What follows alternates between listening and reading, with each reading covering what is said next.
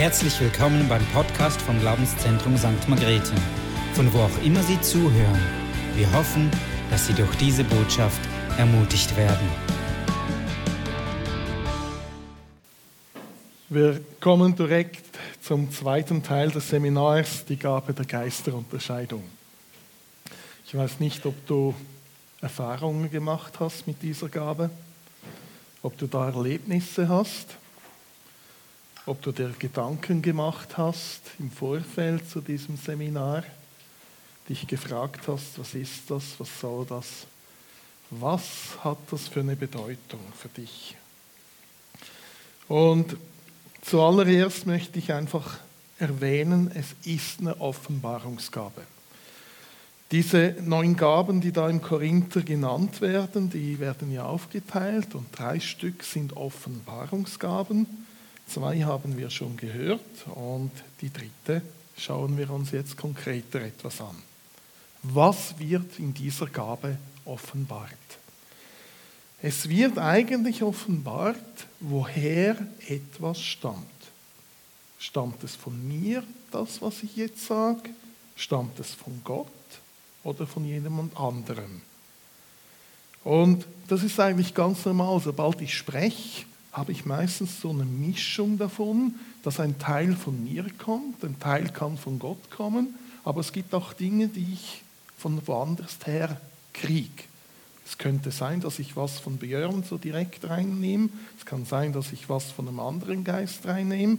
Und das ist eigentlich ganz normal, wenn ich spreche. Hast du das schon mal realisiert?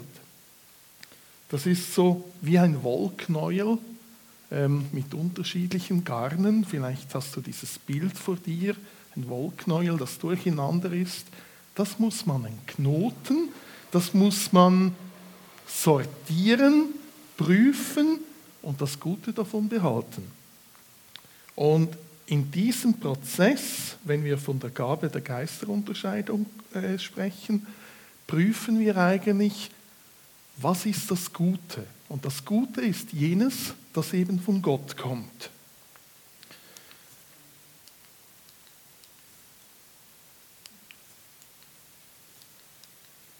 So. 1. Thessalonicher 25 bis 22. Das steht, die Weissagung verachtet nicht.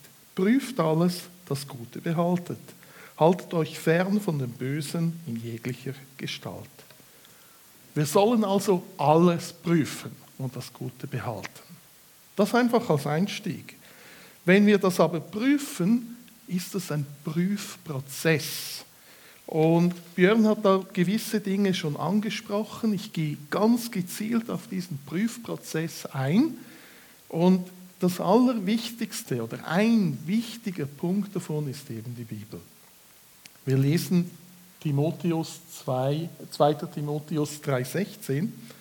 Alle Schrift ist von Gott eingegeben und nützlich zur Belehrung, zur Überführung, zur Zurechtweisung, zur Erziehung in der Gerechtigkeit.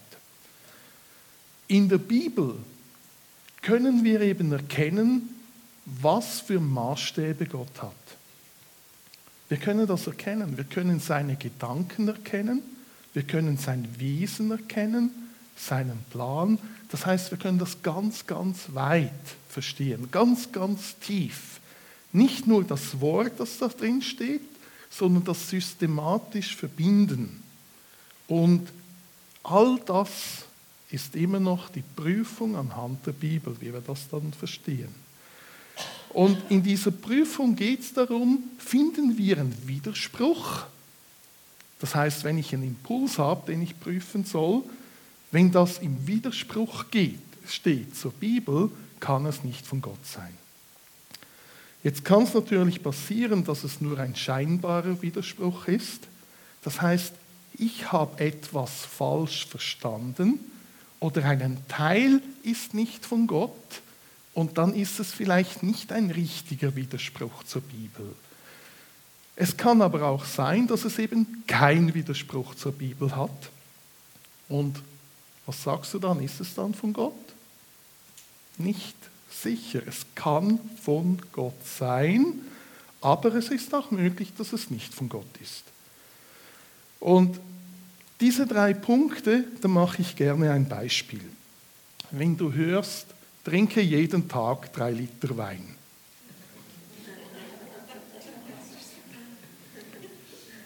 Ihr lacht, ihr kennt den Widerspruch, weil es steht explizit geschrieben, besauft euch nicht mit Wein. Lasst euch abfüllen durch den Heiligen Geist, mit dem Heiligen Geist. Also das wäre ein klarer Widerspruch. Das kann nicht von Gott sein. Ähm, somit soll ich das nicht machen.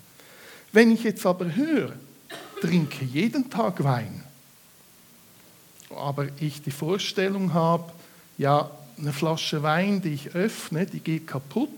Das heißt, ich müsste die fertig trinken, weil Lebensmittel verderben zu lassen ist ja Sünde. Bringe ich da meine Vorstellungen hinein und diese Vorstellungen, die sind falsch. Und meine Interpretation ist folglich dennoch falsch. Das heißt, es ist nur ein scheinbarer Widerspruch, aber die Bibel wird dem nicht widersprechen. Nur meine Vorstellungen bilden diesen Widerspruch. Wenn ich also höre, trinke jeden Tag Wein und weiß, dass jemand, der Paulus schon mal geschrieben hat an jemanden, trinke jeden Tag Wein, an diese ganz bestimmte Person aus ganz bestimmten Gründen, kann ich mit Sicherheit sagen, es gibt Gründe, wieso man das machen sollte und das sogar in der Bibel steht für eine konkrete Person. Das heißt, ich kann mit Sicherheit sagen, die Bibel widerspricht dem nicht. Das heißt, wenn du hörst, trinke jeden Tag Wein, kann das von Gott sein, aber es ist nicht sicher, dass es von Gott ist. Prüfprozess.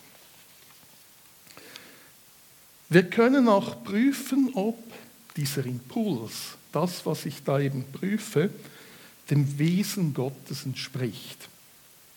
Du kennst seine Liebe, du kennst seine Werte, du kennst einzelne Maßstäbe, du kennst Wege und Pläne, die er hat, Erlösung, du weißt, was am Kreuz geschehen ist.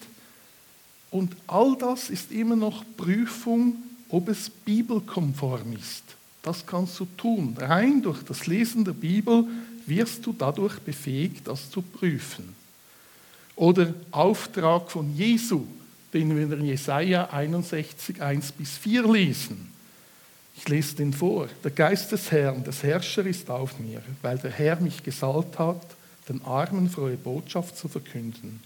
Er hat mich gesandt, zu verbinden, die zerbrochenen Herzen sind, den Gefangenen Befreiung zu verkünden und Öffnung des Kerkers den Gebundenen, um zu verkündigen das angenehme Jahr des Herrn und den Tag der Rache unseres Gottes und um zu trösten alle Trauernden, um den Trauernden von Zion zu verleihen, dass ihnen Kopfschmuck statt Asche gegeben werden, Freudenöl statt Trauer, Feierkleider statt eines betrübten Geistes, dass sie genannt werden Bäume der Gerechtigkeit, eine Pflanzung des Herrn zu seinem Ruhm.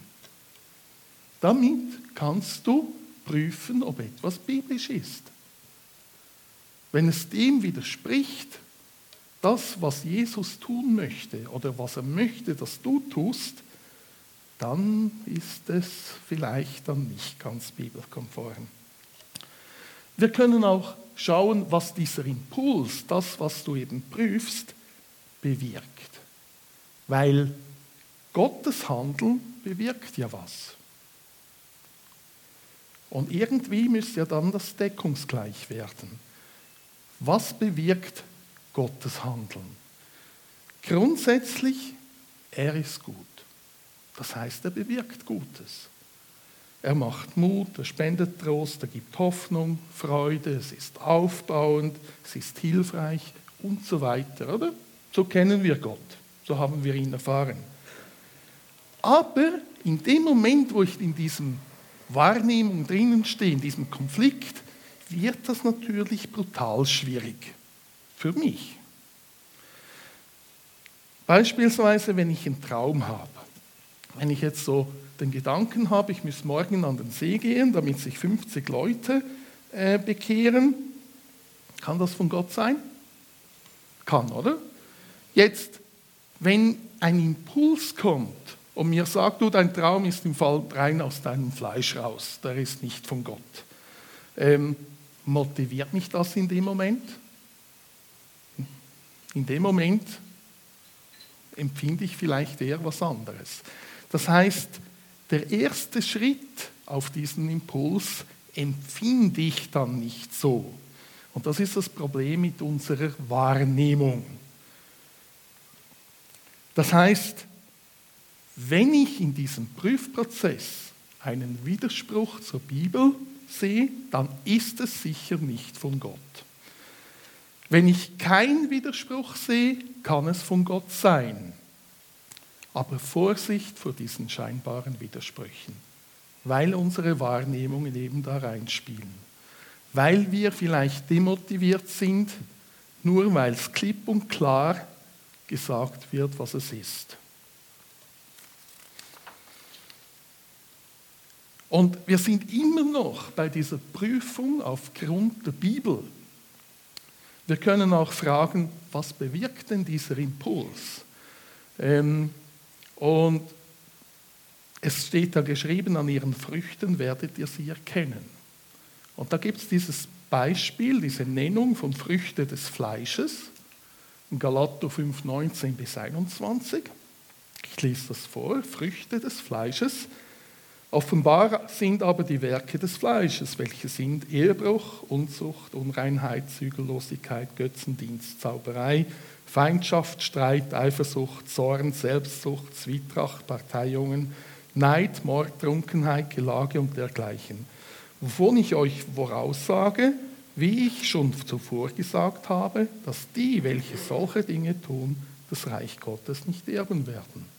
Werke des Fleisches. Wenn mein Impuls das bewirkt, kann es ja kaum von Gott sein, oder? Werke des Fleisches. Steht da explizit. Früchte des Geistes.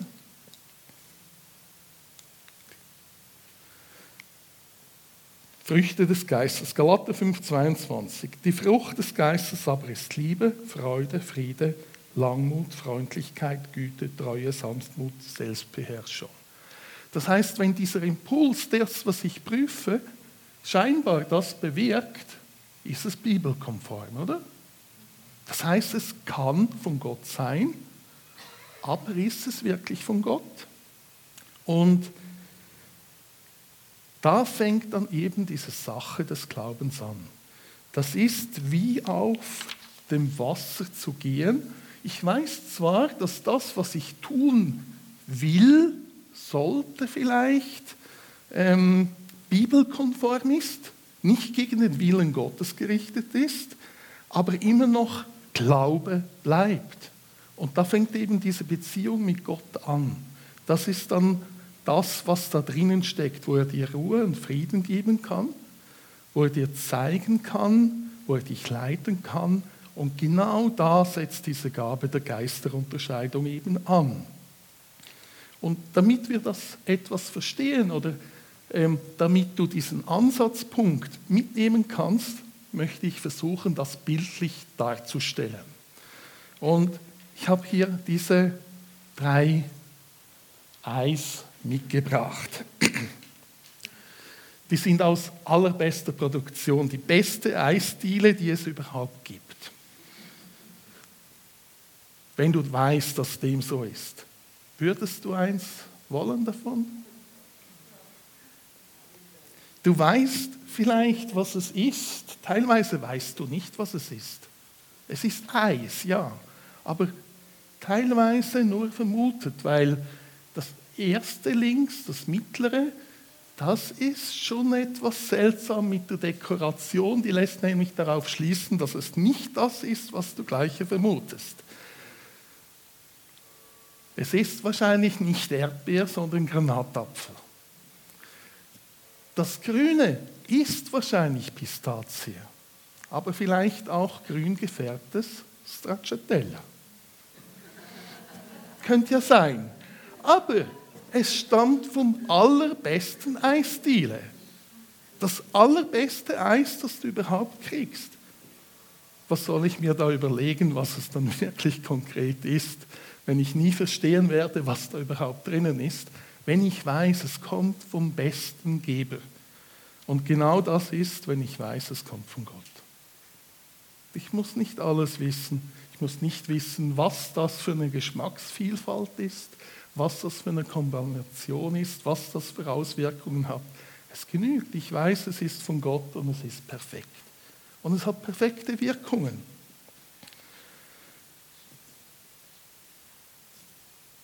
Schön, oder?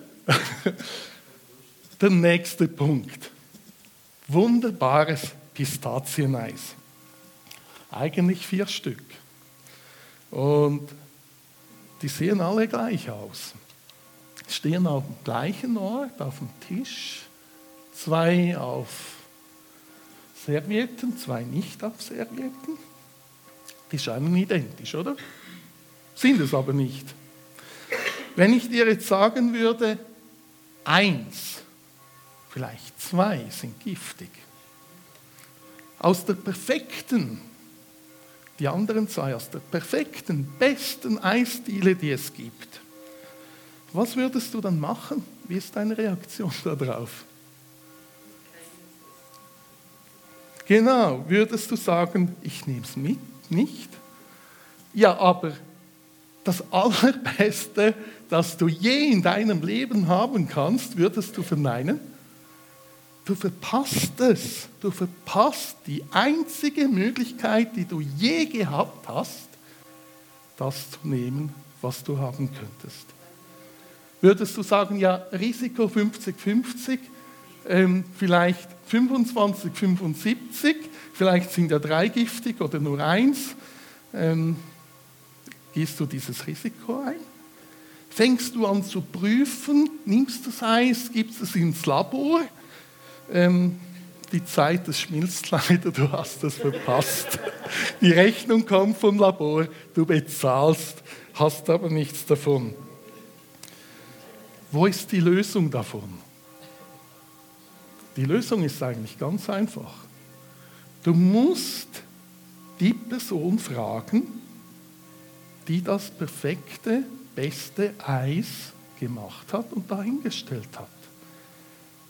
Wenn du diese Person fragst und sie dir das sagt, schau, die zwei, die auf der Serviette stehen, sind von mir, die anderen zwei hat jemand anders hingestellt, hast du die einzige richtige Möglichkeit genommen.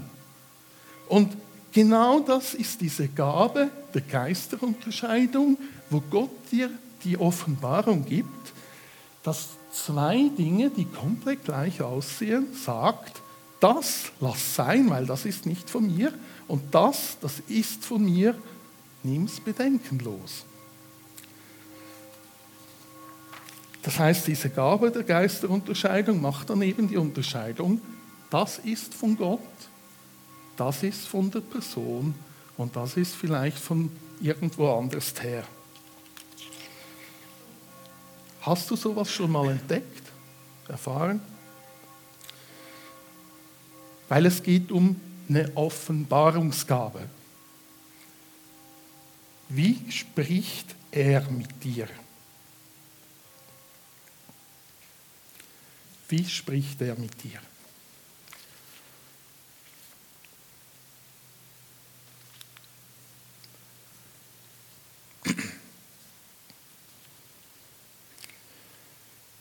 Ich habe schon gesagt, es ist meistens eine Mischung, die wir hören, Sätze, Teile von Sätzen.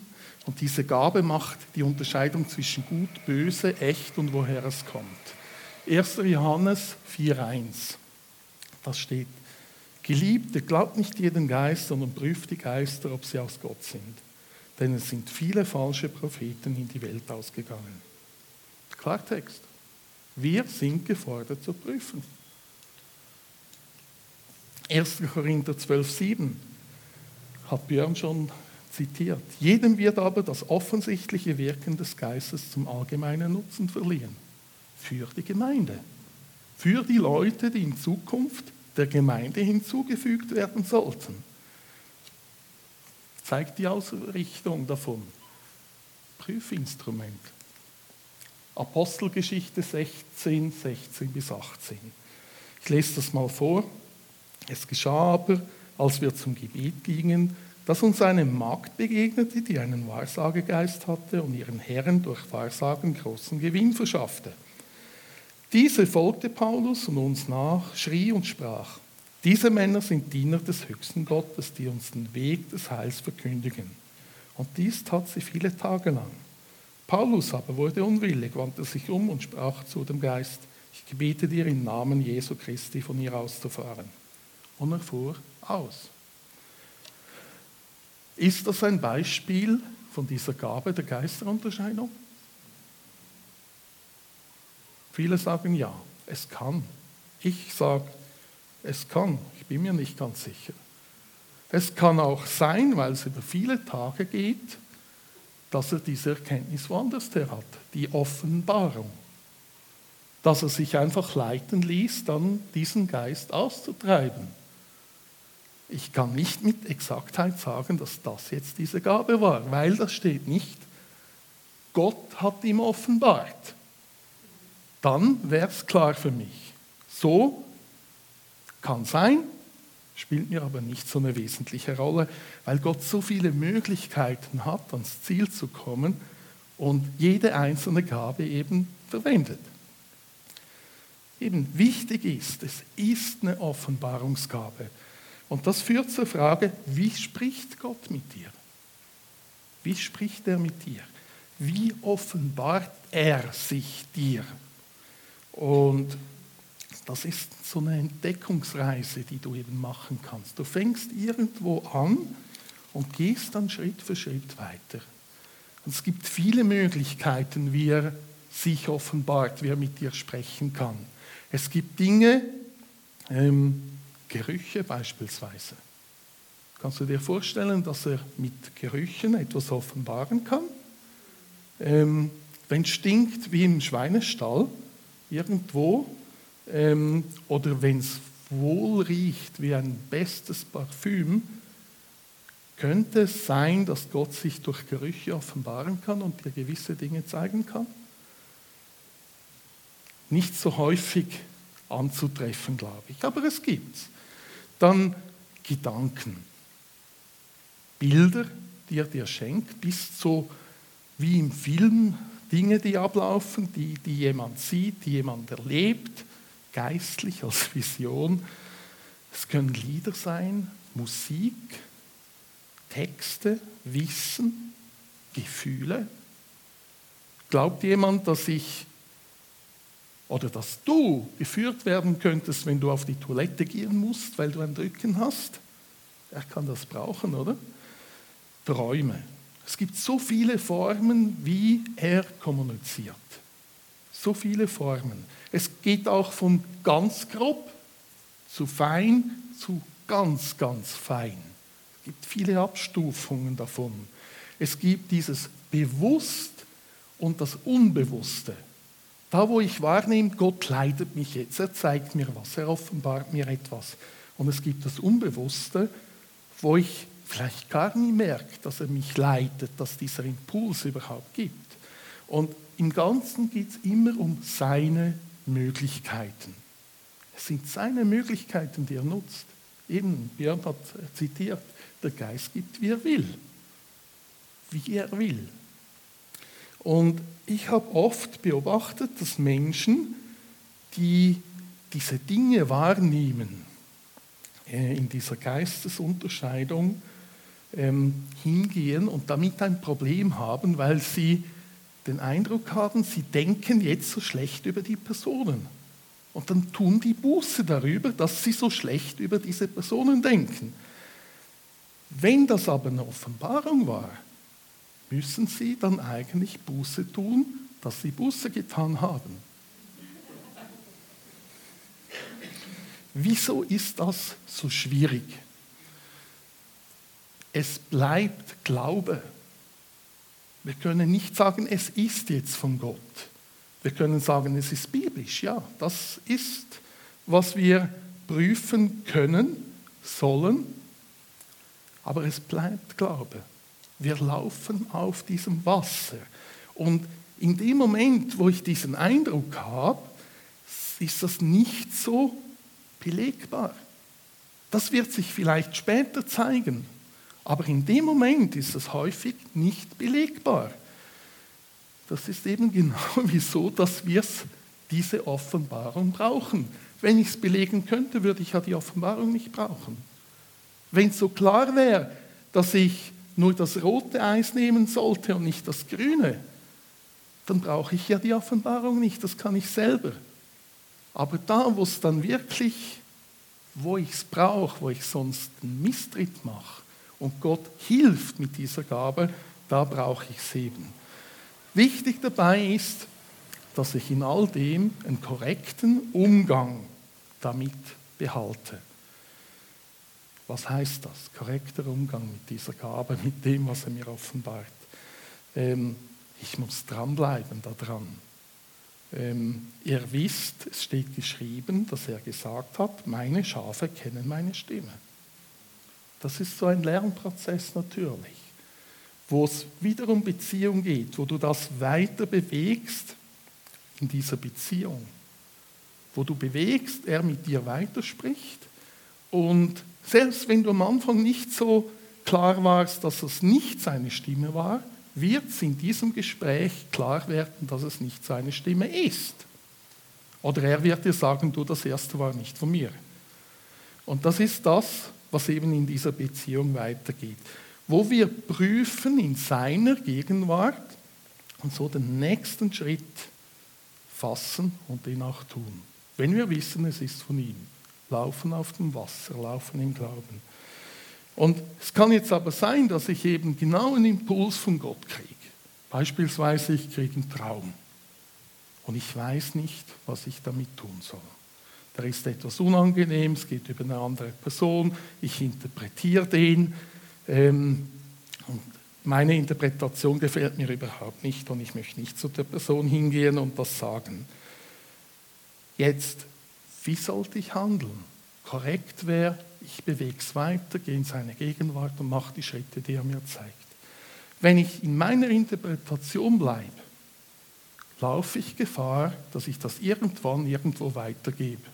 Und das ist garantiert zerstörerisch, weil es nicht mehr in seiner Ordnung läuft. Weil meine Interpretation, die falsch war, angenommen weise, werde ich am falschen Ort platzieren, nicht da, wo es soll korrekt, wenn du einen Traum kriegst mit anderen Personen, bewegen. Was heißt es? Was musst du damit tun? Und dann diese Schritte gehen, wenn du weißt, es ist von Gott im Glauben laufen. Und vielleicht wird es sich konkretisieren, dass es ganz was anderes war, als du gedacht hast. Vielleicht wird es sich konkretisieren, dass es ganz was anderes bewirkt, als du gedacht hast. Aber es ist göttlicher Plan. Und nicht zerstörerisch, sondern aufbauend. Eine Hilfe, wo wir uns bewusst sein müssen, die wir haben, ist die Hilfe durch reife Personen. Und das ist eigentlich nichts anderes als die Gemeinde.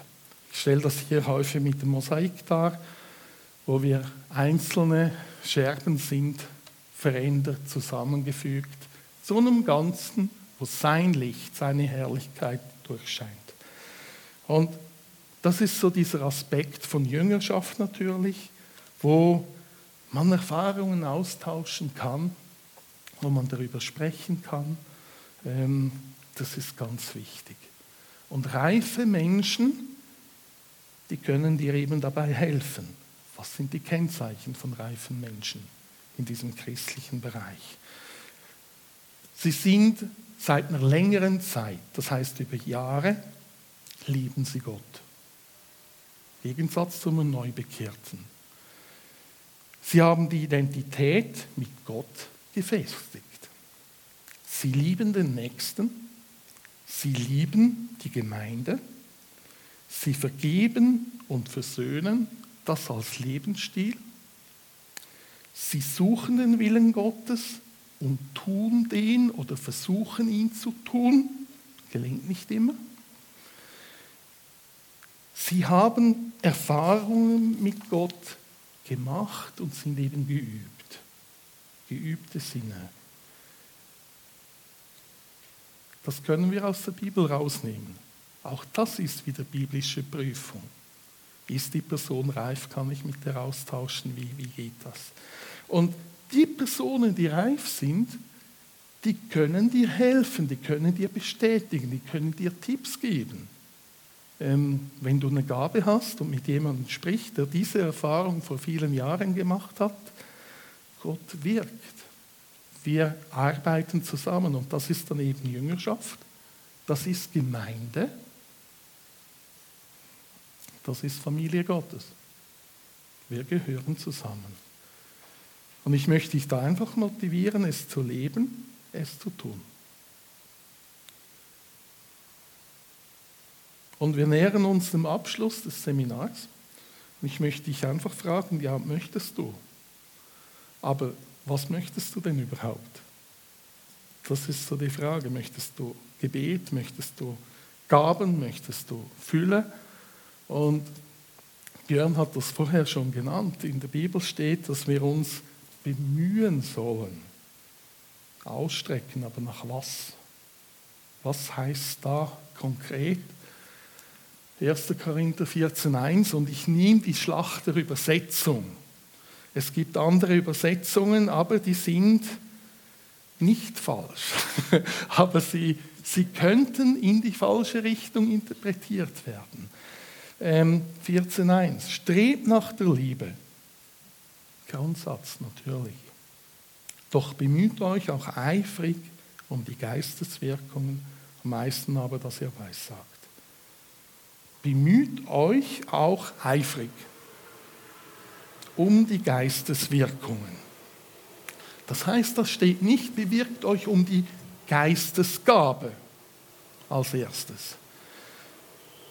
Und wenn ich mich bemühen würde um diese Geistesgabe, würde das heißen, ich suche mir einen passenden Schraubenschlüssel, damit ich die Schraube immer in meiner Kraft anziehen kann.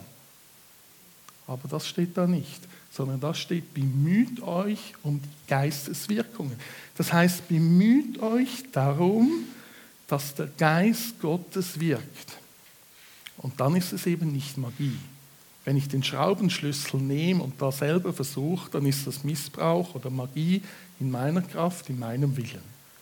Das ist nicht das, was da steht. Da geht es um das Wirken des Geistes. Wir sollen darum bemüht sein. Sei es durch mich, sei es durch dich, sei es durch jemand anderes hier. Wir sollen bemüht sein, dass er wirkt, dass er möglichst viel wirkt. Und wozu sollen wir das? 1. Korinther 12, 7. Jedem wird aber das offensichtliche Wirken des Geistes zum allgemeinen Nutzen verliehen für alle, für den anderen, zu deiner Linken, zu deiner Rechten, da vorne, da hinten, damit der Wille Gottes geschieht. Möchtest du dich bemühen, damit er wirkt? Möchtest du alles tun, damit er wirkt? Damit er sich offenbart, damit er inspiriert, damit seine Kraft da ist, damit er da ist und wirkt in seinen Möglichkeiten, dass Zeichen und Wunder geschehen und die Menschen ihn erkennen, ihm zum Ruhm und ihm zum Lob. Möchtest du das erleben? Du kannst erleben. Wollen wir uns ausstrecken nach ihm? Nach ihm, wirklich nach ihm. Ganz bewusst in seine Gegenwart kommen uns zeigen lassen, was es heißt, bemüht zu sein, so eifrig bemüht zu sein, dass er wirkt, dass die Dinge geschehen, die er eigentlich tun möchte. Strecken wir uns aus beim nächsten Lied. Du darfst auch nach vorne kommen, wir können auch für dich beten, wenn du das möchtest. Und wir machen einfach die, diese kurze Anbetung. Ja, ich bitte dich, Herr, dass du einfach kommst und wirkst. Dass du offenbarst, dass du fühlst, auf dich ausrichtest.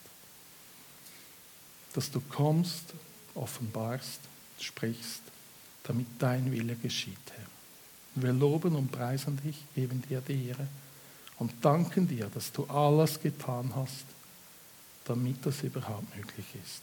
Wir loben und preisen dich, Herr.